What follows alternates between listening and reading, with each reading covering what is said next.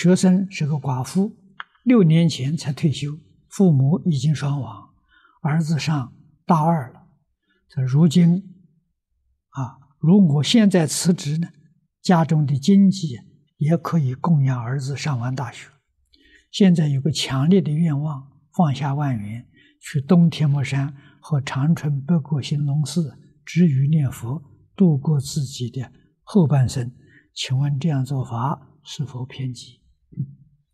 如果你小孩有人照顾，